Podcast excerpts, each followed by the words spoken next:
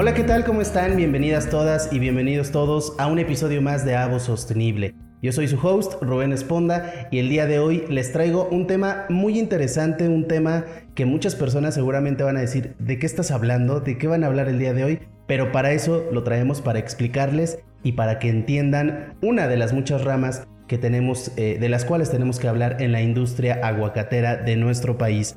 El día de hoy voy a platicar con Bernardo Rivadeneira Pérez. Él es presidente del Comité de Gobierno Corporativo del Consejo Coordinador Empresarial.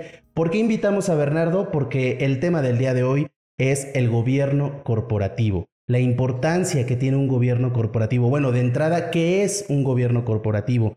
¿Qué desafíos globales tiene? ¿Cómo, cómo debe ser una mejora para la industria del aguacate en nuestro país? Eh, la agenda que, tiene el gobierno corporativo en un futuro y bueno, muchos temas más de los que vamos a platicar el día de hoy. Les platico rápidamente quién es Bernardo Rivadeneira. Él es abogado con maestrías en Derecho Corporativo, y en Derecho Empresarial. Actualmente, como les dije, es presidente de la Comisión de Gobierno Corporativo del Consejo Coordinador Empresarial Nacional, donde participó también como coautor en la elaboración de la tercera edición 2018 del Código de Principios y Mejoras Prácticas de Gobierno Corporativo. Actualmente lidera la edición de este año del 2023 de este código que está ya en proceso de elaboración. Es miembro del Consejo Peninsular del Banco BBVA México, y durante más de 26 años fue director jurídico corporativo de una cadena hotelera internacional con más de 17 mil colaboradores. Ha sido profesor y ha participado con estudios en distintas universidades muy prestigiosas como la EGADE, el TEC de Monterrey, el ITAM, la Universidad Panamericana, la Universidad Anáhuac y también en España en el IE de Madrid.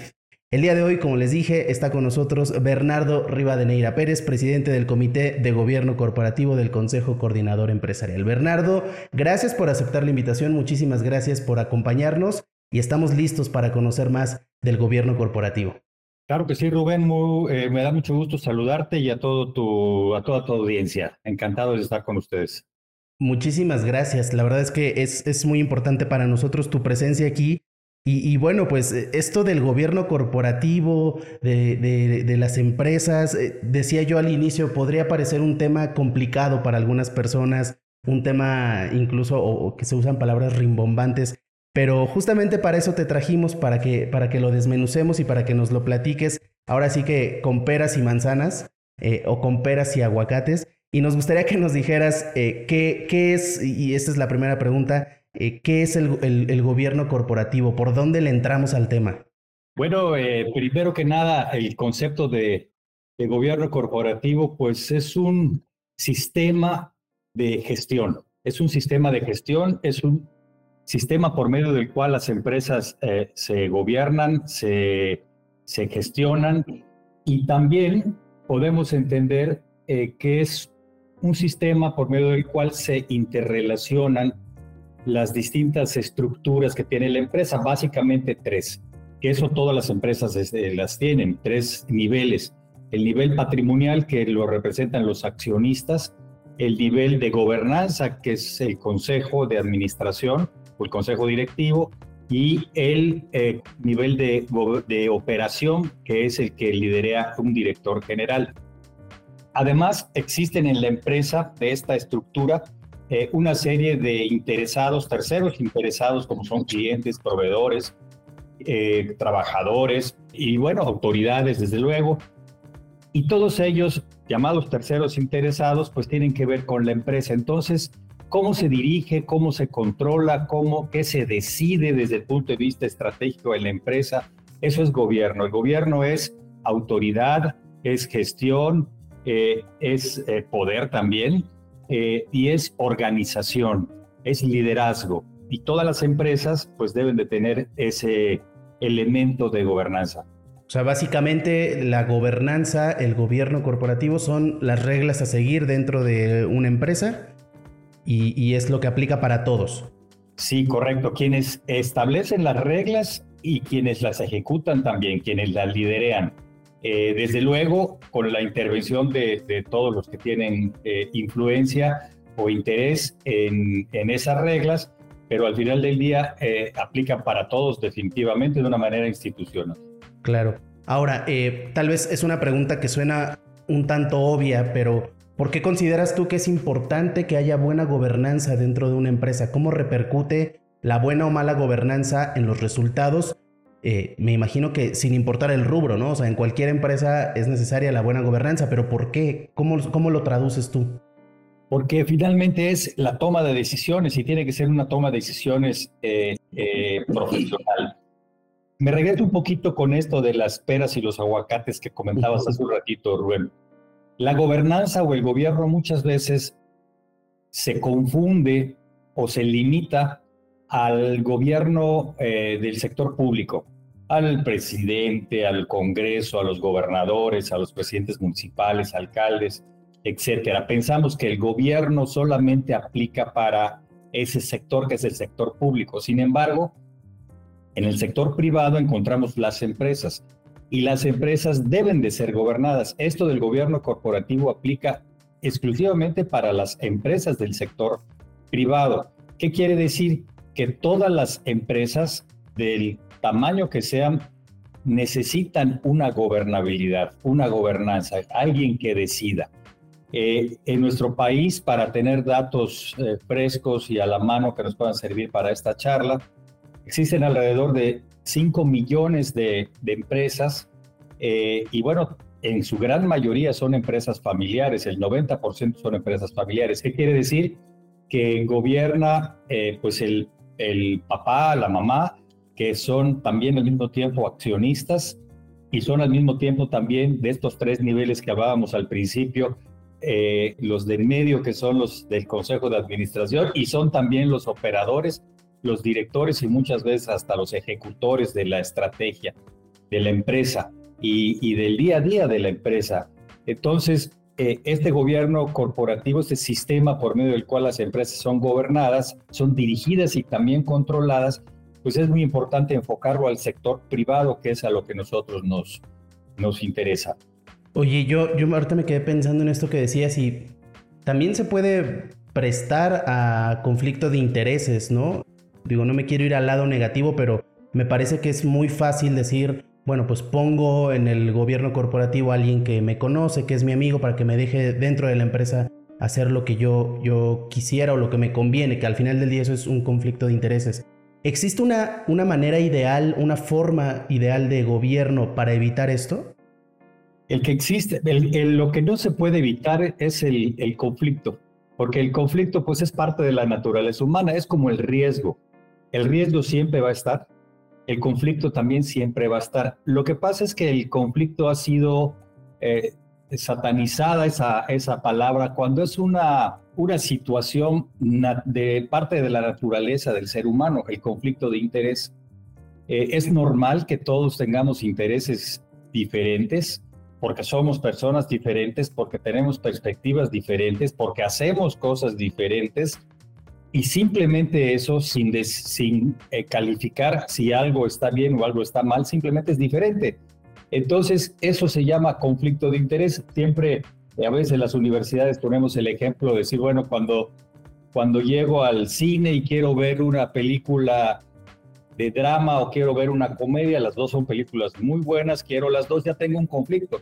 De hecho, el conflicto es, un, eh, es una ciencia, la conflictología. Se estudia para entender el conflicto. Entonces, una de las cosas que debemos de saber es que el conflicto es parte de nuestra eh, naturaleza, es parte de nuestra vida, es neutro, ni es bueno ni es malo. Inclusive en el eh, oriente del mundo se considera que es una buena oportunidad para, para transformar. Crisis son oportunidades, ese famoso refrán.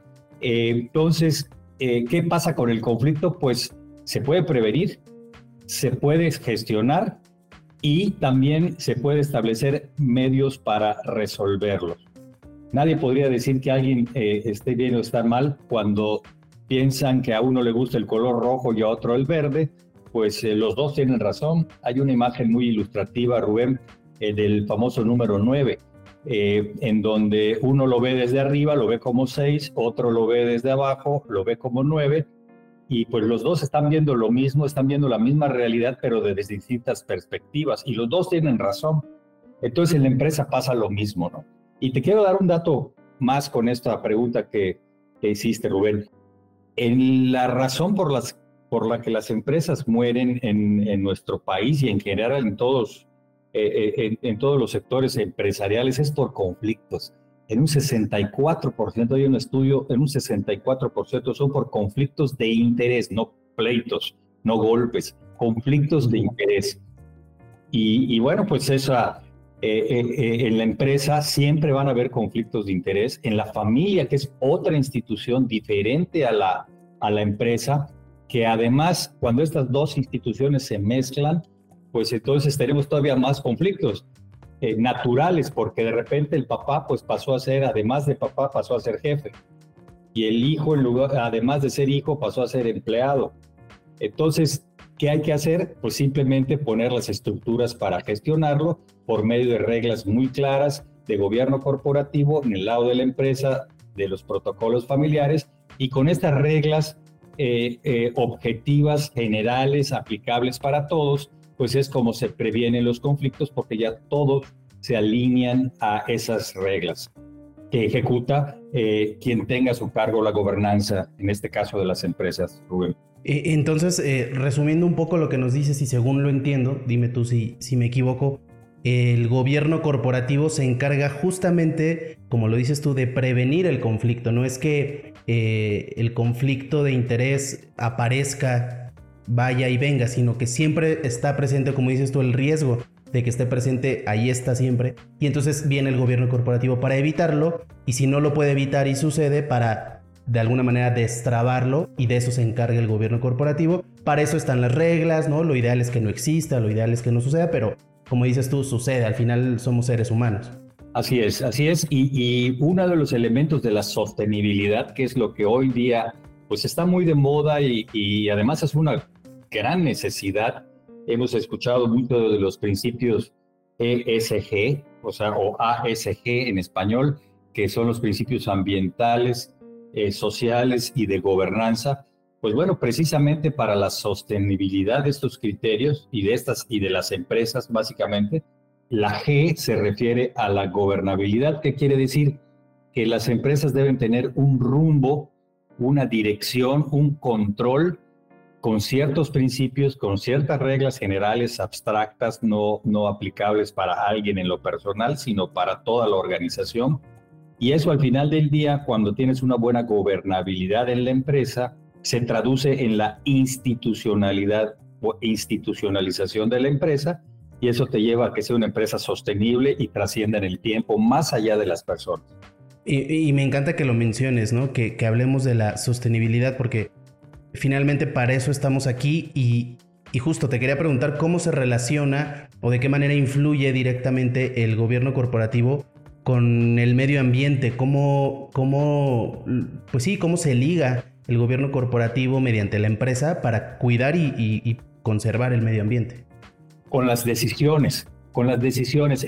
una de las funciones, eh, eh, por no decir la función más eh, fundamental o especial del Consejo es definir el rumbo estratégico de la empresa definir el rumbo estratégico de la empresa. Y eso lo hace el Consejo, lo hace el Consejo por medio de los consejeros designados por los accionistas, que son los propietarios de la empresa. Y en el rumbo estratégico eh, que marca el Consejo es un acto de gobernanza, alinearse a estos principios eh, ambientales, sociales y desde luego de gobernanza, de lo que ya estábamos platicando. ¿Qué es lo que ha estado sucediendo? Un poquito de historia. En 2015 se establece el Pacto Mundial en la ONU, en donde se hace una reflexión a nivel internacional y nos damos cuenta de la importancia que es eh, tener un país eh, en buenas condiciones físicas y en su naturaleza que estamos destruyendo y acabando este país, este mundo, tener un mundo en el que eh, pues sea digno de que todos podamos vivir, podamos vivir nosotros, las siguientes generaciones, es un acto de responsabilidad. Y las empresas, eh, pues, eh, deben de alinearse conforme a estas, estos criterios que se establecieron en el Pacto Mundial. Todos debemos alinearnos a estos principios ambientales y desde luego también sociales. Eh, estos dos, estos son tres temas ambientales, sociales y de gobernanza.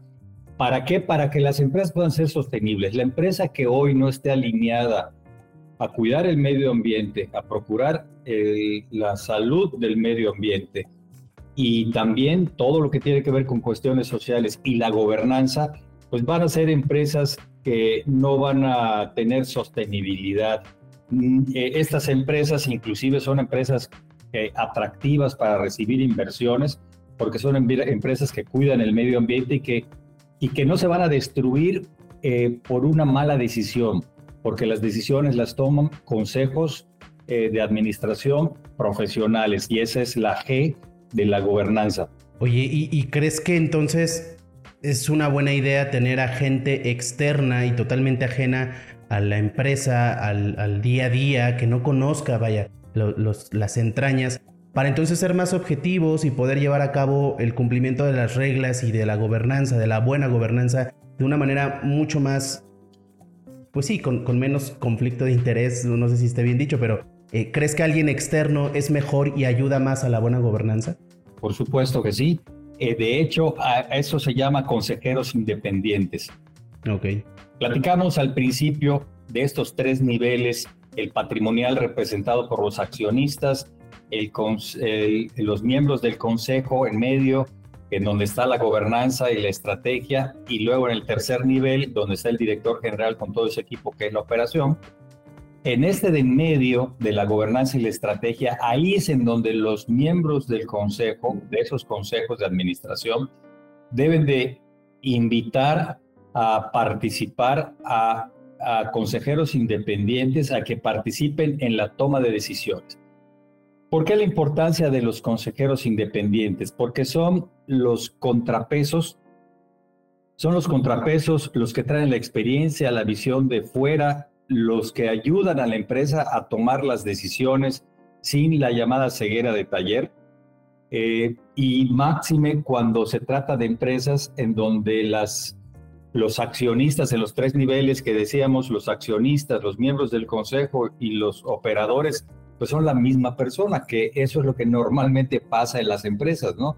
Una persona pues es dueña, es miembro del consejo y también pues es director o es colaborador de la empresa empleado. ¿no? Entonces, el consejero independiente funciona eh, adentro del consejo y es el que ayuda con su visión externa a que la empresa, con el voto de él inclusive, tome las mejores decisiones. Esta estructura se puede encontrar en el Código de Principios y Mejores Prácticas de Gobierno Corporativo de México, emitido por el Consejo Coordinador Empresarial. En la página de internet del Consejo Coordinador Empresarial se puede encontrar este código y ahí se ubica eh, todas las recomendaciones para integrar un adecuado consejo eh, y el perfil y las características que debe de tener el consejero independiente. Oye, ¿y cómo surge esta relación entre los empresarios y, el Consejo Coordinador Empresarial, que según entiendo es quien abastece de estos consejeros, ¿no? Eh, ¿Cómo, si yo soy un empresario o si acabo de establecer mi empresa, cómo le hago yo para tener eh, a alguien del consejo para mi buena gobernanza? Que eso me parece muy importante porque aquí estamos dando por hecho que existen eh, al mismo tiempo, pero pues me imagino que se tienen que registrar, dar de alta o algo así en el Consejo Coordinador Empresarial. Sí, el Consejo Coordinador Empresarial lo que hace es emitir el código con todas las recomendaciones para una adecuada gobernanza, que es precisamente el que estamos actualizando este año, que a finales de 2023 vamos a publicar en su nueva edición, incluyendo desde luego estos principios ambientales, sociales y de gobernanza, derechos humanos en la empresa y otros temas más importantes. Eh, el Consejo no provee a los consejeros, eh, hay muchos consejeros profesionales en todo el país, a todo lo largo y ancho del país. Nosotros sí podemos, desde luego, vincular con distintas eh, organizaciones en donde hay consejeros independientes, pues que conocen eh, y saben qué es lo que se debe de hacer en la empresa para que la empresa pues eh, se potencialice con esta riqueza de la gobernanza, del elemento de la gobernanza. Como les digo, pueden verlo ahí en la página del, del CCE. Está pasando un fenómeno muy interesante en México porque eh, por un lado, hay muchos consejeros muy buenos que están buscando con mucha generosidad a eh, empresas para que puedan ayudarlos con toda su experiencia. Y por otro lado, pues hay empresas que lo necesitan, pero no saben en dónde de repente encontrarlos, ¿no? Entonces, una de las cosas que vamos a hacer y ya estamos preparando en el CCE es hacer esa, poder hacer esa vinculación para que las empresas encuentren a los consejeros y los consejeros encuentren a las empresas. Ok, muy bien.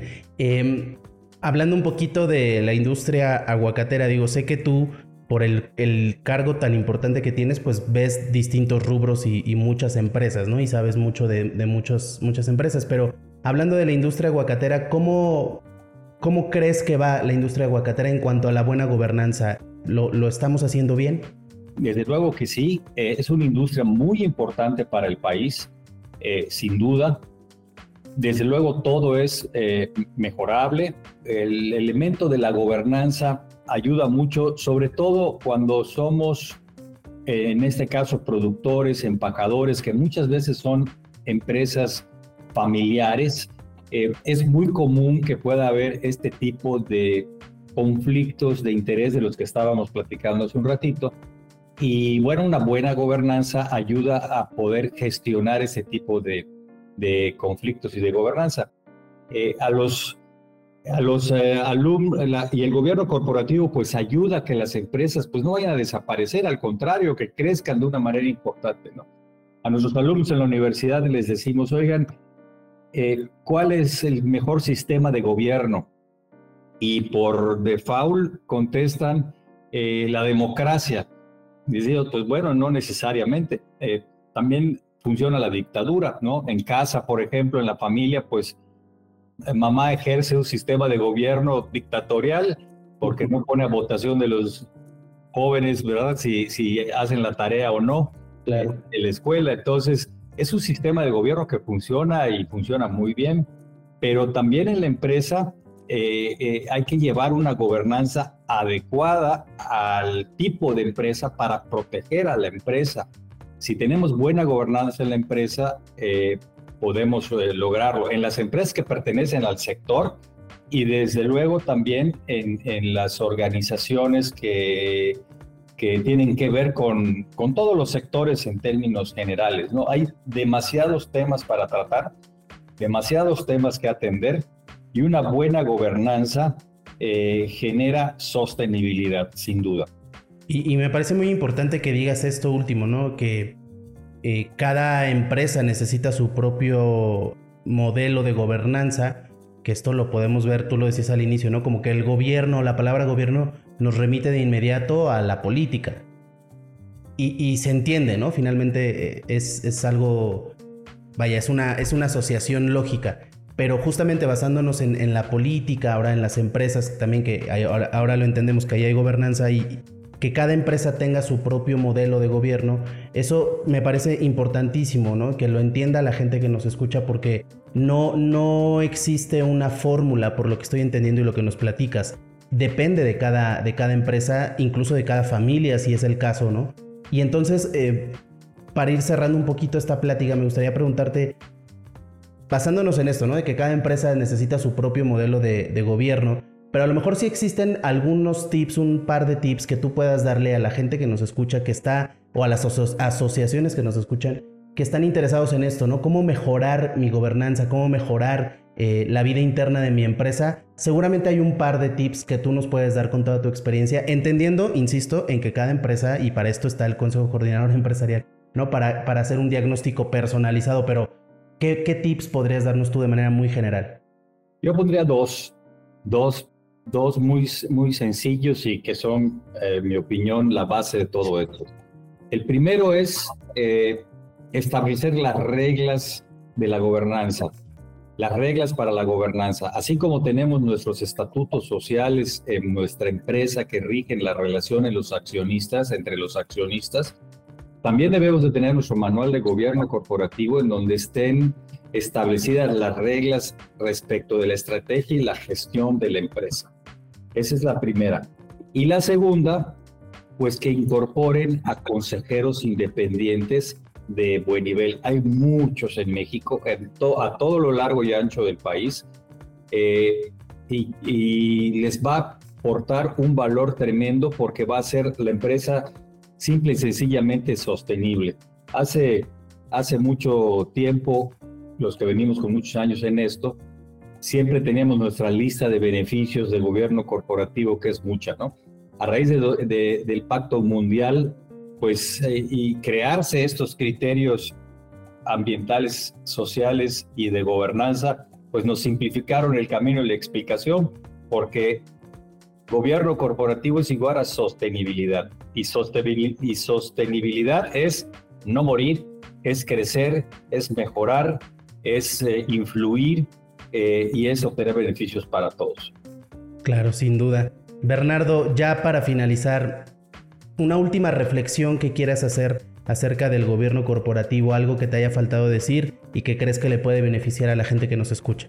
Pues definitivamente que se acerquen al concepto de la gobernanza en la empresa. Es sorprendente eh, lo que nos podemos encontrar.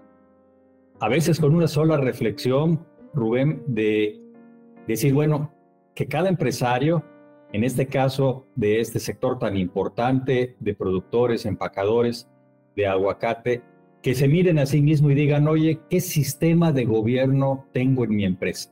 Y ahí van a descubrir si ese sistema de gobierno es el, correcto, es el que quieren.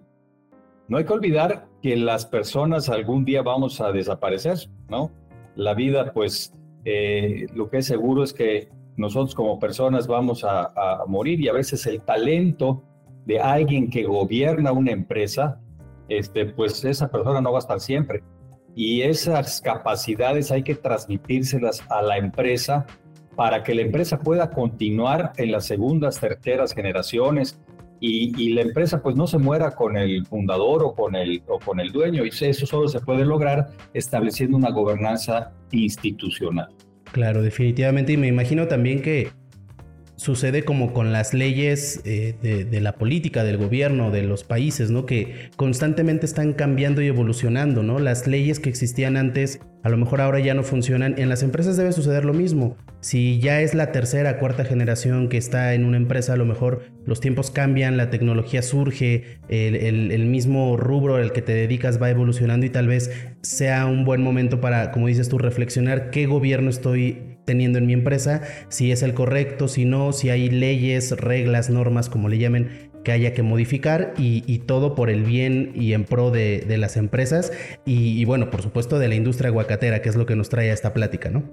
Así es, antes se decía el pez grande se come al chico, ahora el pez, el pez grande no se puede, se come al lento, al pez lento. Y en esto tenemos que avanzar muy rápido eh, sobre todo pues para que seamos empresas competitivas y, pues obtengamos mejores, mejores beneficios y sí dejemos un legado no solamente económico, sino también un legado social y ambiental. Claro, definitivamente. Pues Bernardo, Bernardo Rivadeneira, presidente del Comité de Gobierno Corporativo del Consejo Coordinador Empresarial, muchísimas gracias por habernos acompañado en este episodio de Avo Sostenible. Yo creo que ya, aunque nos quedaron muchos temas pendientes, ya pudimos un poquito desmenuzar este tema del gobierno corporativo y, yo estoy seguro que la gente que nos escucha ya tiene mucha más conciencia y mucha más eh, visión de lo que es, para qué sirve y, esperemos que los hayamos ayudado. Muchísimas gracias, Bernardo. Gracias, Rubén. Un abrazo muy fuerte y felicidades a este gran sector eh, de nuestro país, eh, el mayor de los éxitos. Gracias, gracias también para ti igualmente. Y bueno, pues a todos ustedes que nos ven y nos escuchan, les agradezco su presencia en este episodio de Avo Sostenible. Como lo vimos en este episodio, el gobierno corporativo tiene una importancia tremenda en la toma de decisiones de las empresas que a su vez repercuten en los resultados. Eh, en este caso, pues hablamos de la industria aguacatera, pero en cualquier empresa el gobierno corporativo es más que necesario. Muchísimas gracias por habernos escuchado, por habernos visto. Yo soy Rubén Esponda y los invito a que sigan pendientes de las publicaciones de los próximos episodios de Avo Sostenible, a que escuchen los que ya tenemos arriba para que ustedes estén eh, mucho mejor enterados de todos los temas que nos llevan a la sostenibilidad de nuestro amado aguacate. Muchísimas gracias y nos vemos y nos escuchamos en la próxima.